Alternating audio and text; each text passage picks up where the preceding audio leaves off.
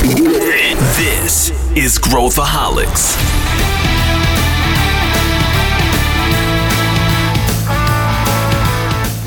Olá, bem-vindos a mais um Growthaholics, o podcast da ACE. E hoje a gente vai falar sobre um tema que muita gente comenta, que é startups precisam lucrar. E hoje estou acompanhado dos meus dois sócios e amigos, Arthur Garuti, Felipe Collins. Bom dia, pessoal. Um prazer estar aqui. Olá, ouvintes. Bom dia. É um prazer estar aqui, Pedro. O que, que você faz, Felipe, aqui na ACE? Eu, depois de tours em marketing e em produto, hoje cuido da experiência de startups. Legal. E você, doutor Arthur? Eu estou hoje ajudando a turma aí na Ace Startups, cuidando do nosso portfólio e trazendo empresas geniais para dentro. Então vocês são as pessoas certas para o nosso tema de hoje, que é sobre startups precisam lucrar ou não. A gente vê muita gente tendo visões erradas ou, ou uma visão romanceada sobre o que é uma startup, sobre como funciona uma startup. Então a ideia é a gente desmistificar algumas coisas aqui. Eu quero ouvir o que vocês têm a dizer. Primeiro ponto que eu queria entrar aqui a gente está vivendo uma onda dos IPOs. Quem acompanha o Growthaholics, o nosso newsletter, sabe quantos IPOs estão rolando hoje nos Estados Unidos. No Brasil tiveram alguns lá fora, uma, algumas startups brasileiras como a Stone aí, mas lá fora está uma febre. É, é Uber, é Lyft, Slack, Zoom, Pinterest, enfim, vários outros. Só que várias dessas empresas não estão lucrando que, que você acha disso, Arthur Garuti? Tem, tem, que lucrar? Você compra ações deles ou não? Podemos ir por o conceito de startup? Vai lá. Poder ajudar na, no racional. Acho que startup tem muito a ver com escalabilidade, exponencialidade, então um crescimento muito agressivo e a busca de um modelo onde o consumidor vai estar ali o tempo todo usando o teu produto por várias vezes ao longo de um período, um mês, um ano, uma semana, alguma coisa, que é a coisa da recorrência. modelo de negócio vai ser repetível, escalável e principalmente exponencial. Então eu acho muito difícil é, para alguns setores, algumas startups, elas lucrarem e ao mesmo tempo crescerem de maneira exponencial. Acho que é por isso que acontece esse movimento de algumas empresas estarem rampando pra caramba o crescimento delas, mas ainda dá prejuízos enormes, como é o mais famoso caso do Uber aí que está acontecendo. Né? Eu, eu, eu, na minha opinião, acho que toda empresa lá no limite, ela nasceu para isso, para lucrar. Como é que é o nosso lema aqui, que a gente fala sempre? Faturamento e lucro nunca, nunca saem de, de moda. moda. É né? isso aí. Mas acho que a questão é dentro de, um, de, um, uma linha de tempo, você ter consciência de quando que você está pronto fazer essa, esse lucro. Eu acho que a maior polêmica desses IPOs é, é sobre essa pressão já por resultados versus o que foi apresentado nos prospectos da, dos IPOs, que a gente pode falar um pouquinho mais aqui, né? O que você acha, Felipe? Eu tenho uma linha similar do Arthur. Primeiro, é, para contextualizar o nosso ouvinte. Tu é bem político, né? É... Às vezes. Às vezes, não tanto. Mas IPO, oferta pública de ações, quando uma startup passa a ser listada em bolsa, é um evento de liquidez para muitos dos investidores aos quais apostaram nela até então. Então, acho que existe uma dicotomia entre o que, é meio de crescimento, então uma startup ela dá não ter lucro enquanto ela está crescendo e alcançando o tamanho suficiente, e o que, que é uma. quando ela deixa de ser startup por uma organização temporária e ela passa assim a ser de fato uma empresa. Quando que você determina que é o ponto que você conseguiu crescer o suficiente, dominar o mercado e ter maturidade suficiente e você vai deixar de queimar dinheiro e começar a gerar valor para o seu acionista, por exemplo. Acho que é uma discussão é, qual que é o timing correto e não se ela deve lucrar desde o início ou é, a partir do momento que ela se torna mais madura. É, a, gente viu várias gerações aí, né? A gente viu lá atrás os primeiros IPOs aí das startups, os caras abriam capital super rápido, né? Ia do VC para IPO em pouquíssimo tempo e várias delas tinham modelos de negócio que nunca iam lucrar enfim, várias quebraram uh, logo depois do IPO, quando acabou o dinheiro. Depois a gente veio uma geração de startups que lucram muito, como Facebook, Google, que já entraram lucrando, e agora a gente tem, tem algumas que estão prometendo. Então, o Uber está prometendo que o modelo de negócios dele lucra. Eu acho que é um, um modelo de negócios bem difícil. Uhum. Uh, se a gente comparar com o Lyft também, a gente vai ver números que são abertas, né? São números parecidos. E a questão é, vai lucrar ou não Hum. em algum dia? E se lucrar, vai ser um bom negócio? Hum. Vai ter margem boa? Acho que isso é uma coisa que, É. né, que a gente tem que pensar aqui. Acho que nesses casos todos, acho que até você citou o Google, Facebook e Uber, por mais que eles entreguem serviços muito diferentes, eles são mais consumidor final, né? É B2C. Então, B2C precisa de uma base bizarramente grande de gente para você conseguir fazer uma massa de lucro que justifique o negócio. Eu acho que essas empresas, mesmo o Google e o Facebook, que hoje pô, lucram pra caramba, estão lá na cauda longa, né, que a gente fala, é um um monte de gente comprando, consumindo produto, você não vende por atacado seu produto, você vende ali segregado. E, e, esse, e esses negócios, eles só passaram a ser ultra é, lucrativos à medida que esse volume se justificou. Então são milhões de pessoas e empresas usando o produto. Que Uber e Lyft estão tentando fazer é deslocar, na verdade, o capital que existe para mobilidade. Milhões de pessoas precisam transitar de ponto A ao ponto B. Ele está tentando migrar essas pessoas de outros meios de transporte para o meio dele. Então isso envolve muito dinheiro, porque a- além da mudança de hábito, né, na jornada daquele consumidor, você tem que garantir que esse consumidor vai usar Uber, sei lá, duas, três vezes por dia, quatro vezes por dia, para poder justificar. E não sair da Uber e ir para Lyft. Então, entre eles, eles ficam brigando para reter o, o consumidor dentro da plataforma deles. O que é um- uma injeção de grana gigantesca para fazer isso acontecer. Acho que lá na frente, aí que, que, é lá na frente, né? Porque são empresas É, que já têm quando? 7, 8 anos. Me parece que elas vão precisar de mais meia década, pelo menos, para conseguir justificar algo mais perene, né?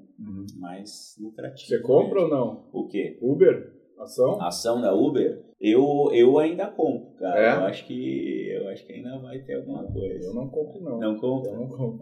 E Não olha sei. que, olha que eu É. seria um cara que não compraria, É, né?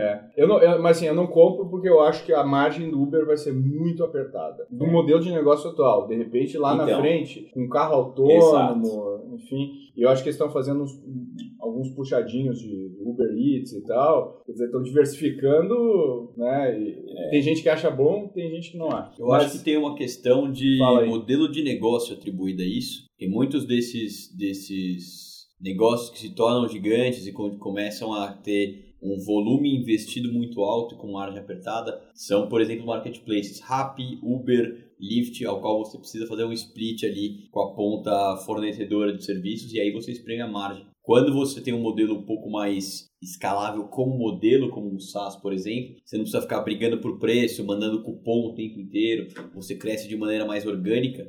É e um não pouco, depende tanto do volume que o Arthur falou, né? é um pouco menos desafiador. Mesmo que você tenha volume ou que você, que você, por exemplo, o Facebook precisa de um volume porque ele vai, vai para o modelo de negócio de audiência, ele vai vender ao público, mas ele não tem que brigar por preço ou brigar por melhores condições comerciais ou fazer a ponta fornecedora de serviços ser menos gig economy assim, menos explorada ou alguma coisa do tipo, para prosperar, para ganhar margem e, e para fazer apertos de mão, ou corridas ou é, estadas em, em quartos de Airbnb, por exemplo. Esse modelo mais escalável que a gente vê em algumas das startups que abriram capital na bolsa, mas são mais lucrativas, tende a ser uma vantagem competitiva em termos de margem para eles e eles podem começar a não queimar caixa de maneira tão agressiva. Mas ó, eu, eu vejo assim, por exemplo, uma empresa, você provocou aqui se eu compro Uber ou não, eu compro pela recorrência do uso que eu acho que é altíssimo. É, Eu, como hábito, é, eu compro. exato. Meu, é, eu não Não, mas eu- carro. mas é- Tu também não. Por- não, mas é por isso que eu aposto num Uber lá na frente, sendo uma empresa lucrativa, porque ela está diretamente atrelada a um hábito de consumo ultra recorrente. Então eu acredito que eles vão aproveitar dessa recorrência de alguma forma. Agora, uma empresa que eu acho muito difícil, cara, é o Will- a WeWork. Que vai tá aí, né? Pra É. IPO Então eu, eu não consigo até hoje entender modelo. como que esse modelo vai parar de pé. É, eu De também verdade. não. Eu, eu não consigo entender. Não sei. É. Mas por outro lado, a gente vê os IPOs aí do, do Zoom, que é aquela ferramenta de comunicação. Sim, sou fã. Pô, lucra, né? Os caras disciplinados, montaram um modelo de aquisição de usuário baseado muito na viralidade, lá de eu quero falar com o Felipe, o Felipe instala o, o Zoom, meu custo de aquisição é muito baixo, e isso acaba fazendo com que o CAC dessa ferramenta depois comece a ser usada na empresa, e acho que o Slack segue um pouco essa tendência da consumerização do B2B, né? Quer dizer, um grupo dentro da empresa começa a usar e de repente vira um padrão corporativo, e não o, a área de TI empurra para baixo. Então, eles usam muitas das estratégias das empresas B2C no B2B. E, então, assim, quando a gente vê esses, eh, o Zoom e o, Slack não lucra ainda, mas está crescendo forte, a gente é usuário de Slack, a gente sabe o impacto que ele tem na redução dos e-mails e no, o job que ele cumpre, é muito claro, né? Mas esses caras têm casos mais claros de, de, de, de, uhum. de, de retorno, né? Uhum. Pro acionista e tal. O Pinterest foi um que, embora não lucre, é, é, ele está quase ali, né? Ele, ele tem um prejuízo muito pequeno. E quando ele lançou, foi um dos poucos IPOs que aumentou o valor depois de, de fazer o IPO, porque ele pegou um caso e ele foi um pouco mais lento né, no, no IPO. O Pinterest está muitos anos na, na uhum. jornada, pegando meio que o rastro do, do Facebook, do Twitter e tal, mas criando um job bem claro para dona de casa, da, da, no, no, início né, era, era a, a, a, mãe de família lá que pesquisava, hoje virou uma ferramenta mais de design, de, de moda, de, enfim, de vários usos. Mas o que eu queria, eu queria abordar com o Felipe Collins, que é um dos grandes especialistas né, no assunto, é sobre blitzscaling. E hoje a gente vê que é, existe dinheiro abundante no Vale. SoftBank e tal fizeram com que dinheiro simplesmente não fosse o problema e surgissem conceitos como o do blitzscaling, uhum. onde o Reid Hoffman lá fala, não, pega máximo de dinheiro que você puder e cresce muito rápido para depois, né? E aí tem estratégia para crescer rápido e é o, né, é o anti-Falcone, né? Uhum. É o anti-Falcone é ineficiente para crescer rápido e tal. Explica para nós aí, Collins, o que, que é blitzscaling? Eu já deu um bom spoiler de explicação. Mas o Reid Hoffman, que foi cofundador do LinkedIn, ele, inclusive, existe um ótimo livro sobre blitzscaling de mesmo nome. Blitzscaling é quando é uma corrida muito mais frenética para ganhar mercado. Então a gente vê algumas startups sendo um pouco mais cautelosas ou indo com um modelo um pouco mais sustentável ou menos agressivo para ganhar mercado, com mais criatividade para tentar encontrar é, alavancas de crescimento. Blitzscaling é meio que bota nitro, para quem gosta de carros tunados, como meu amigo Pedro é, não gosta. E futebol. É, bota nitro e tenta todos os canais, não importa muito o CAC, não importa que você vai queimar caixa, é, tentar adquirir o um máximo de usuários usuários ou de clientes pagantes possível no menor espaço de tempo. Então, quando você vê companhias seguindo essa tática, é natural que elas sangrem muito mais o seu caixa e precisem levantar cheques cada vez maiores. E com presença de fundos maiores no, no Brasil, ou fundos maiores globalmente, especialmente, é, você tem mais disponibilidade de capital para ganhar mercado mais rápido. Então, isso faz com que muitas empresas, por mais que fundamentalmente, ou em termos de produto, ou em termos de serviço e atendimento ao cliente, até de solução de problema que não sejam melhores do que seus competidores, como ela ganha mercado muito rápido, ela consegue, enquanto o competidor está lutando para ganhar mercado de uma maneira mais estável ou menos agressiva, né? é, ela já ganhei o mercado, agora vou fazer um produto menos esquisito, um pouco mais bem acabado para servir melhor ao meu consumidor. E a gente vê isso começando a surgir como tendência em diversos, em diversos mercados aqui, especialmente lá fora. É legal, acho que, falar do, dos tipos, né? Que o, que o Hoffman fala da tribo, da nação e tal, né? Que, isso é bem interessante. Eu, sinceramente, não me lembro agora de todos aqui. Vou pedir ajuda do professor é. Collins para é, falar. Ele, ele, ele, ele, montou essa gradiente aí para mostrar que você tem estratégias diferentes para cada estágio exato, do, do seu crescimento. Exato, mas que, na verdade, o objetivo...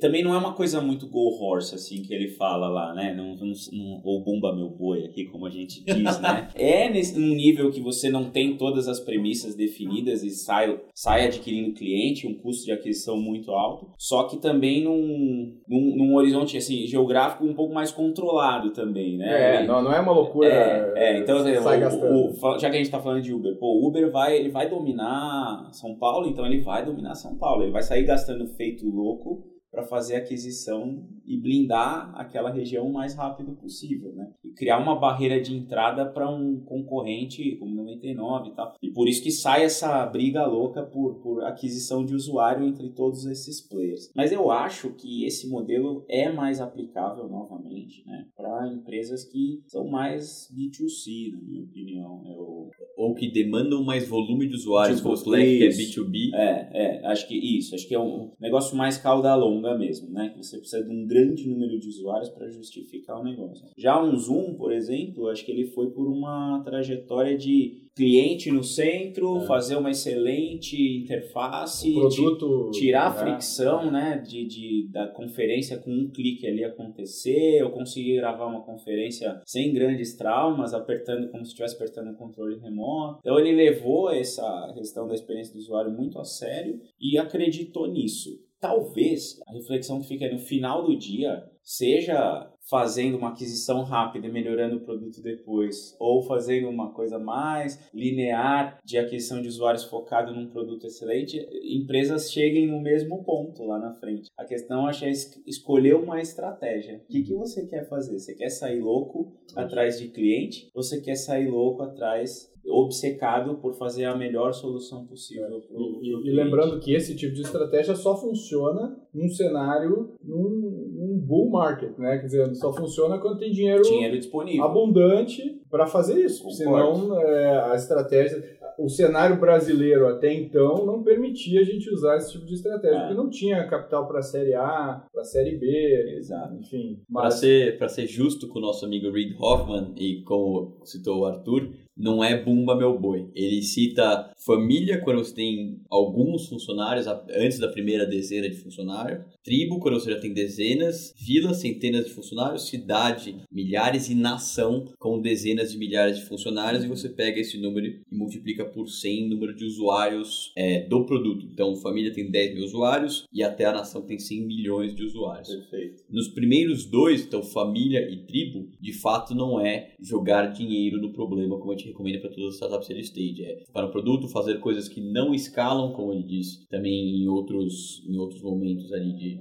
autor. E a partir da vila, ou seja, a partir de que você já tem receita a partir de 100 milhões de dólares, um milhão de usuários ou coisa do tipo, aí sim é escalar, escalar, escalar. É, quando uma vez você tendo é, chegando mais perto do product market fit, você pisa no acelerador, uhum, né? Uhum. Mas, legal. A gente já vê muito, tem muito investidor, né? agora pegando do lado do investidor, falando assim, ah, eu posso, eu posso pegar os dividendos da startup, né? Eu posso, eu posso... O que que acontece? Quando que eu começo a ganhar dividendo se eu investir? Então, como é que...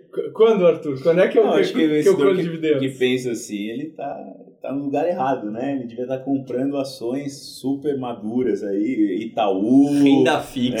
É, é outro, outro NTNB, né? Porque uma startup, como o Felipe já comentou, ela está em busca de um modelo. Ela não sabe exatamente como ela vai fazer para lucrar. E se, e se lucrar, o que ela vai fazer com esse dinheiro? Reinvestir ela vai reinvestir no negócio. Então, a, a lógica aqui para o investidor de startups é a liquidez. Ele tem que buscar a saída desse negócio depois de um tempo. É, então, se ele é um investidor anjo, sei lá, depois de sete anos que ele vai começar a pensar lá quando for fazer a série B, se tem liquidez para ele. Se o fundo que está pegando uma participação na startup numa série B vai comprar a participação daquele anjo lá para limpar o cap table da empresa e tudo mais. É, é, os fundos, obviamente, já não, não pensam assim, mas aqueles que estão tateando precisam saber que, primeiro, pode perder 100% desse capital, porque ele está entrando justamente na fase de ajudar o empreendedor a encontrar o product market A probabilidade é que ele perca. A probabilidade é que ele perca e passado esse vale da morte, onde a startup já entendeu o custo de aquisição, o lifetime do o lifetime velho e tal, aí tem uma máquina de vendas e escala sendo criada ele pode começar a pensar que depois, uns dois, três anos, ele vai poder reverter esse dinheiro. Né? Anjos que ficam até o IPO, como os casos que todo mundo fala do Google e do Snap e afins, são raros, né? Raríssimos, raros, casos raríssimos.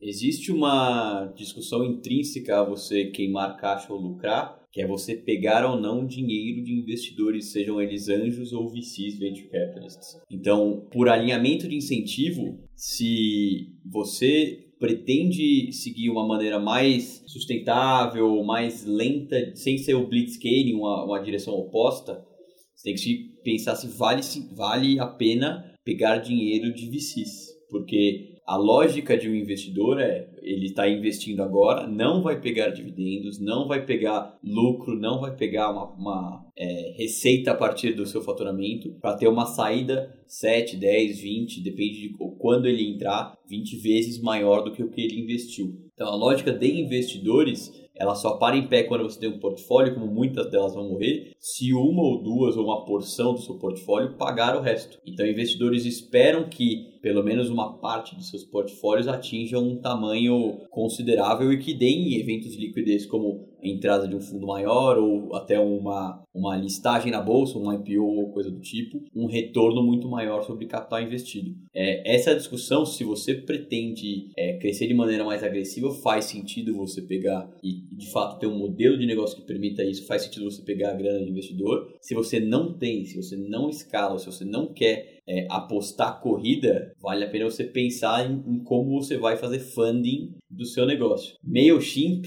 por exemplo, é uma empresa que faturou 400 milhões de dólares em 2016, que é o último dado que eu tenho. É bootstrapped, ou seja, com base apenas no, na grana dos founders. Mas é um modelo de exceção, na verdade. Não, não é um modelo de regra você chegar neste tamanho, com esta receita, com uma. sem pegadinha de VC, considerando startup. Num setor altamente competitivo. Exato.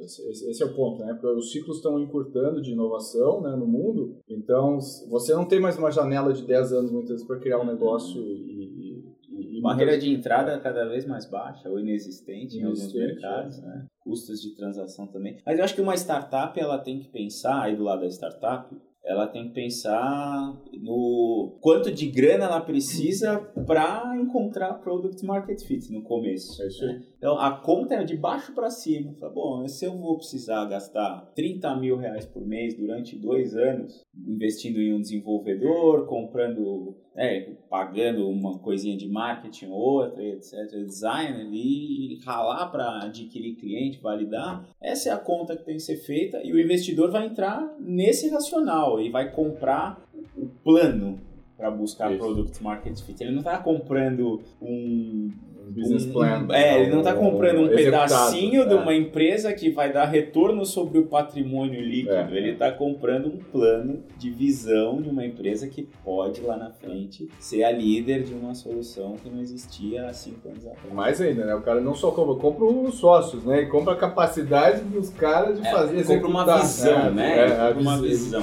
Visão, time e depois a gente vai falar um pouco sobre isso.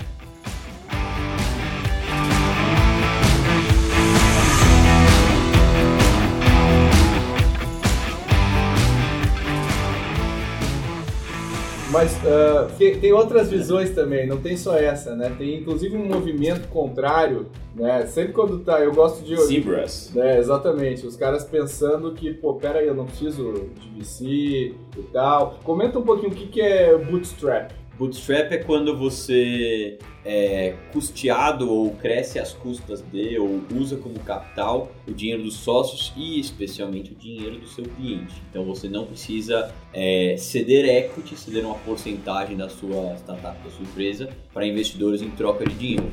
E tem um exemplo ao qual o Pedro está me cornetando há algum tempo, que é a Basecamp, antiga 37 Signals, que também tem um, um software de gestão e de, de, produtividade e optou por não pegar capital. E existe mais uma ferramenta chamada Moz, SEO Moz, que o, inclusive é um caso bem curioso que o founder que era CEO foi expulso da própria startup depois de alguns anos e, já Mas continua gostando bastante dele. Sim, o Randy Fish, que é um, é um ótimo autor, inclusive. E no livro dele chamado Lost and Founder, ele diz que pegar VC por uma lógica de crescimento orgânico, crescimento sustentável versus corrida, ele pegou dinheiro de investidores e se arrependeu amargamente disso porque ele teria que queimar mais dinheiro e faz, não fazer parte do, do modelo mental dele, ele queria crescer de maneira mais sustentável. Legal. Arthur, por que pegar dinheiro de VC? Então, se tu é uma startup, por que tu pega dinheiro de VC? Se tu vai diluir, se tu vai pegar, abrir mão de participação? Não é melhor pegar dinheiro do, do, do, do governo, do banco. do banco? Por que, que VC é bom? É, bom, é, primeiro vai do. Acho que vai do, do tamanho do sonho do empreendedor. Se ele.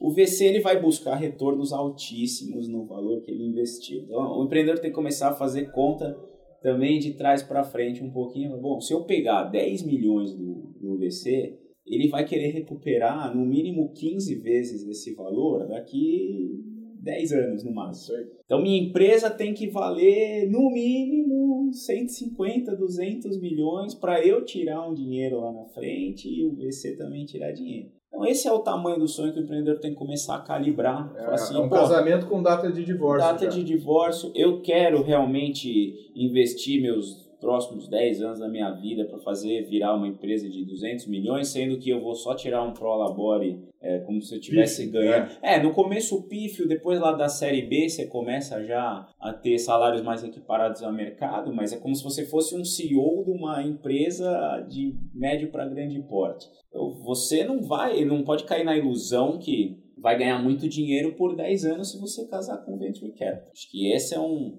é um ponto. Agora, o que, que o VC pode, pode proporcionar? Ele pode justamente proporcionar um crescimento mais acelerado, proporcionar uma, um lucro inexistente ou muito baixo, a possibilidade da empresa lucrar muito pouco. E fora tudo que o VC proporciona de, de conexões, de suporte, de gestão de governança, e vai sentar gente lá é, já muito gabaritada, experiente nos mercados, vai ajudar na parte jurídica da startup. Acho que são atalhos de alguma forma que o empreendedor pega, mas ele tem que saber qual é o tamanho do sonho que ele, que ele quer pegar. Se ele quer ser uma empresa de o famoso lifestyle business que a gente fala, então não precisa pegar dinheiro do VC e vai ser uma boa empresa também, mas vai crescer um pouco mais linear. É pecado ser lifestyle business, Felipe Collins? Não é pecado ser lifestyle business. Você vai comprar um carro muito chique, você vai para a Europa todo ano, você só não vai escalar e se tornar uma empresa gigantesca. Você pode ser lifestyle business com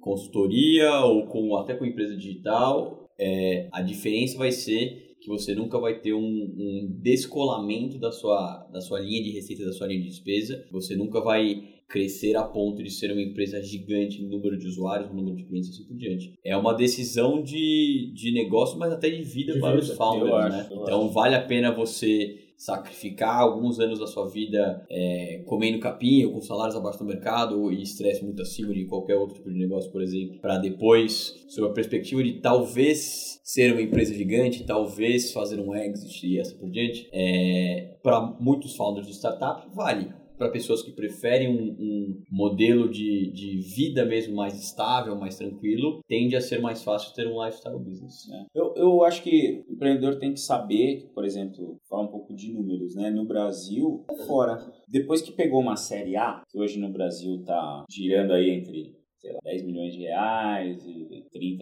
30 milhões de reais, série A. O que é uma série A? Uma série A é quando, de fato, um fundo de venture capital vem e coloca uma oferta firme e vai transformar, ele vai entrar no equity da, da startup. Então, ele, a, a, a série A é a primeira classe de ações, de fato, que uma empresa, que uma startup vai ter de um investidor qualificado profissional, que não são os family friends, que não são Anjos. os fundadores, é, as aceleradoras também. Então, você vai converter, geralmente aqui no Brasil, você converte a empresa numa sociedade anônima e aí você precifica cada ação da sua startup através dessa, dessa série A. Né? E, o, e, o, e aí, quando acontece a série A, o empreendedor muitas vezes já não tem mais 50% do negócio. Ele vai ter 45%, 40% em alguns casos. Né? As boas práticas dizem que o empreendedor tem que ter ainda ali entre 50% e 55% os founders. Né? Ou seja, se o empreendedor tem apego, ele não vai seguir na carreira, na, na, na, trilha do Venture Capital. Ele vai ter que seguir outra trilha. Talvez valha a pena ele pensar em fazer um empréstimo, pegar um fundo perdido, alguma outra coisa e virar ali um negócio menor, mas 100% dele. Como diz o nosso sócio Mike, né? Você quer ser rei ou você quer ser rico? É, é a frase que ele sempre fala. Eu acho que nessa seara de pegar venture capital ou não e tipos de investimento ou não, uma das diferenças fundamentais entre pegar investimento cedo ou pegar investimento VC e tentar uma base sustentável, é que, por exemplo, o Arthur, quando ele compra ações da Ambev, como compra, Ele tem várias. co- Tem, o máximo que ele pode influenciar é comprando mais cerveja para casa dele. Mas um ve- investidor VC ele pode influenciar de maneira direta, abrindo portas, fazendo conexões, ajudando empreendedores a calibrar produto, a, a regular reg- é, máquina de crescimento e assim por diante. Então você tem, é, você não tem ingestão sobre a empresa, mas você pode ter mais impacto sobre o resultado dela. Então a- o Que é o- incentivo pode vir a ser mais alinhado nesse É sentido. o, é o famoso smart money. né? Exato. Uhum. É, agora, vocês estão falando com o empreendedor o dia inteiro, vocês estão falando, negociando contratos, é, ajudando eles a negociar contratos. O que, que o empreendedor típico brasileiro não sabe que não sabe? Ele não sabe que não sabe. Típico. Eu, eu tenho minha aposta É. aqui. Vai. Ele não sabe o quanto vai ser difícil a sua jornada com ou sem dinheiro. Ou, ou ele não sabe que quando ele recebeu o seu primeiro aporte, o problema só está começando. Né? Ele acha que né, quando eu vejo o pessoal recebendo parabéns é, muito, muito, muito efusivos quando é, capta uma rodada, fala, calma, agora que você acabou de vender parte da sua empresa para crescer, você precisa crescer, você precisa chegar. Onde você queria chegar com esse dinheiro? Você precisa chegar. Se você não chegar lá, você vai ter problemas. Aham. É, aham. então acho que isso eu acho que o empreendedor médio não sabe, não tem ideia de que, Que isso ele vai tá acontecer. casando com mais um problema. É, É. muito eu maior. vejo eu vejo muito muito startup comemorando rodada Uhum. comemorando fundraising ou usando fundraising como uma régua para se balizar a mercado ah eu captei uma série A você não eu captei tantos milhões você captou tantos milhões dinheiro de investidor é meio e não fim então a quando você é, você vê uma uma empresa captando seja um primeiro, segundo cheque, seja que nem a Resultados Digitais captou 200 milhões de reais, é um fato a ser comemorado por causa da maturidade do ecossistema, no caso da RD. Entretanto, o que vai dar mais é, ânimo e felicidade é o que, que eles vão fazer com aquilo, o que, que eles vão ganhar de mercado com aquilo. Quantos clientes eles vão Uhum. conseguir? É o, é o começo da jornada, na verdade é um meio para você chegar num próximo estágio de escala, num próximo estágio de, de atuação. Acho que um- uma coisa que os empreendedores, não é que eles não sabem que não sabem, mas eu vejo os empreendedores deixarem de fazer e isso é bem diferenciador entre o que é um bom empreendedor e um empreendedor médio, é saber onde quer chegar no seu mercado. Então, coisas básicas. Todo mundo fala de tamanho de mercado. Dan Sanson. Aí o empreendedor faz isso durante um programa de aceleração, alguma coisa, guarda na gaveta e Nunca nunca, mais mais, olha. ele olha. Aí ele vende um plano para o investidor baseado nisso. Ele nunca mais olha as métricas de crescimento que ele propôs no plano. E o investidor olha. E aí todo mês que ele deixa de reportar isso, ele está perdendo credibilidade com o investidor dele para abrir porta para outros e para captar dinheiro. Então, acho que um bom empreendedor ele deixa muito focado aonde ele quer chegar e ele coloca isso num horizonte temporal, geralmente entre 18 e 24 meses entre uma rodada e outra, e ele vai obstinadamente fazendo essa batida para Ah. chegar lá. Eu acho que outra coisa que ele não sabe que ele não sabe, é que o empreendedor fica rico com os termos do contrato, não com o valuation. Boa. Isso ele não sabe, Boa. que ele não sabe. Isso é verdade. Ele Tive fica muito preocupado. Esse cara vai ter um valuation de 100 milhões, mas não olhou as cláusulas É. lá. Não viu preferência de liquidação. Quer dizer, tem um monte de cláusula que, que pode impedir esse empreendedor de ganhar, de realizar o sonho dele lá no final. Né? Vale um episódio de podcast exclusivo sobre Sim. cláusulas de contrato, Sim. porque a gente vê bastante tanto desconhecimento quanto erros cruciais em relação a isso. É, tem, um, tem um ponto ao qual eu também acho, acredito que empreendedores se enganem, que é, às vezes eles tentam buscar break-even, que é quando você equipara a receita e despesa é, muito cedo, e isso é, joga contra o crescimento deles, especialmente early stage. E às vezes, especialmente depois, é, você recebe uma rodada e empolgou, você acha que tem dinheiro disponível no caixa, então você gasta com coisas que não fazem o menor sentido porque você ganhou dinheiro de algum investidor. Acho que é, existe um pouco de falta de cuidado, tanto a hora que você recebe uma rodada, quanto é, enquanto você está ali do, durante alguma jornada, você fala assim, preciso equilibrar as contas, vou reduzir custo com marketing, e aí você está, de alguma maneira, sacrificando o crescimento. É, não tem problema se você fizer isso, desde que seja uma decisão consciente e que você saiba todas as variáveis envolvidas. É que o break-even, existe uma ilusão de que o break-even é um, é um estágio fixo no tempo, uhum. né? É assim, ah, quando chegar, aí startup que está muito tempo no break-even tá tem, tem, um problema, não cresce, não. Né? Então eu gosto de imaginar o break-even é aquele, aquela, imagina uma pessoa com, com um caniço na frente com, com uma cenoura ali, e quanto mais tu corre, mais a cenoura se afasta. Então, se você está crescendo, o break-even vai estar tá sempre se afastando, né? Se você está num, num, momento de alto crescimento. E aí onde entra esse, esse delta é onde entra o VC para conseguir financiar. De outra maneira, você vai ficar flat. Né? Agora, recentemente a ACE mudou o, o, o, nosso modelo de operar e de atuar, né, Arthur uhum. e Felipe? É, o que, que, a gente mudou? Quais foram as nossas principais decisões e por que a gente tomou essas decisões? É, eu acho que a gente é muito reconhecido como aceleradora no mercado, uhum. todo mundo fala. A gente já foi reconhecido pelo mercado várias vezes como melhor aceleradora e tudo uhum. mais. E, e é, alguns falam, pô, mas é, não é meio maluco você falar que você não é mais uma aceleradora? Uhum. Uh, a gente é maluco? Um pouco a gente é. Né? Um pouco a gente, é, não dá pra esconder É, é que a gente acaba pensando muito numa aceleradora, né? E até tá lá na, na a Brai, né, que agora é uma diretoria da biblioteca, a aceleradora ela tem características de ter bets, uma característica de ter um investimento padrão, um deal padrão. E depois que a gente experimentou nosso modelo em mais de 300 e investiu em mais de 100 empresas, a gente começou a perceber que para cada estágio da startup, e dependendo do mercado dela, os remédios que você tem que dar são, são diferentes para cada empresa. Tem uma fase que é a fase ali de Problem Solution Fit, né? depois da ideia, onde você ainda está validando, explorando, essa fase é meio comum a todos. Então tudo bem, é, você usa as mesmas ferramentas ali e o dinheiro nesse momento não é o mais importante definitivamente. Você tem que ir para a rua validar e fazer acontecer. Quando você já entendeu proposta de valor e MVP já está no ar ali, os primeiros usuários pagantes ou não, que seja, aí você precisa entender a característica do mercado, o ciclo de venda, uh, quanto de dinheiro você tem que trazer, se tem que avançar na tecnologia mais rápido ou mais devagar. Logo, o, o tamanho do cheque que você precisa proporcionar para cada startup vai mudar. Vai mudar. Né? E aí não dá para ser uma coisa flat. Então é por isso que a gente ampliou nosso, nossa oferta. Qual, qual, qual range agora? Qual Hoje range a gente agora? faz um primeiro cheque, não quer dizer que a gente não faça follow-on depois, né, investimentos posterior, mas o primeiro está entre 300 mil e 1 milhão de reais. Para dar o conforto dessa validação de Product Market Fit para o empreendedor e ele chegar já na série A, ou seja,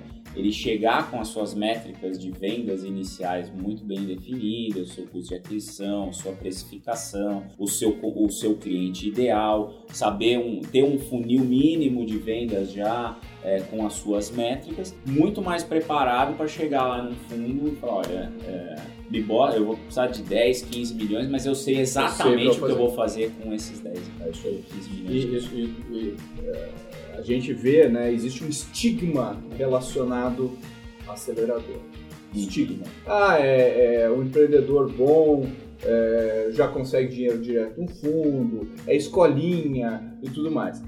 E a gente acha que tem um propósito também de ser uma aceleradora. Tem um propósito de ajudar o ecossistema. As aceleradoras são, eu falo que são tipo pulmões que fazem o uhum. ecossistema andar. A gente, obviamente, não vai parar de ser um pulmão. Mas a gente fez um negócio interessante, né, Felipe? A gente abriu uh, toda a nossa metodologia, toda a nossa aceleração que a gente tinha presencialmente, a gente abriu para o mercado em uma plataforma. Comenta, comenta aqui o que a gente fez, que acho que isso aí pode ser legal. Depois a Rê vai colocar nos, nos notes aí do, do, do episódio o link para o pessoal. Mas comenta um pouco o que a gente fez. Legal, Pedro. É, lá, quando a gente estava no, nos primórdios ali de ecossistema, de startups e assim por diante, fazia bastante sentido termos, sermos uma aceleradora. Porque era tudo mato, o mercado não estava maduro a ponto de, de como, como ele está hoje. E dado uma mudança até de cenário competitivo, então mais capital disponível, mais método disponível e assim por diante, fez sentido a gente ajudar hands-on, ou seja, de maneira mais estratégica, em vez de ajudar turmas, como o Arthur colocou, ser um pouco mais spot na nossa ajuda mais estratégica, mas tudo que a gente aprendeu desde 2012, acelerando e trabalhando junto com startups, é, a gente decidiu abrir, como você bem disse, é, de maneira gratuita, sem equity, sem pré-contrato com, com um empreendedor ou nada do tipo, para fazer justamente com que o ecossistema se desenvolva e a gente tenha startups melhores, tanto a mercado quanto para ajudarmos com, com o investimento e um aporte mais estratégico. Não, e assim, o, a gente está tendo aprendizados muito legais com os empreendedores dessa primeira, dessas primeiras rodadas aí, né, na plataforma. E até o ano passado a Ace conseguia ajudar no máximo 80 startups. A gente está com quase 100 agora nesse momento. Muito legal. O nosso impacto Tem coisa muito legal, tem coisa boa. Super. Assim, as gravações que nós fizemos são de alto nível. Felipe parece um apresentador de telejornal, Galã. né? É um galã. É, a gente conseguiu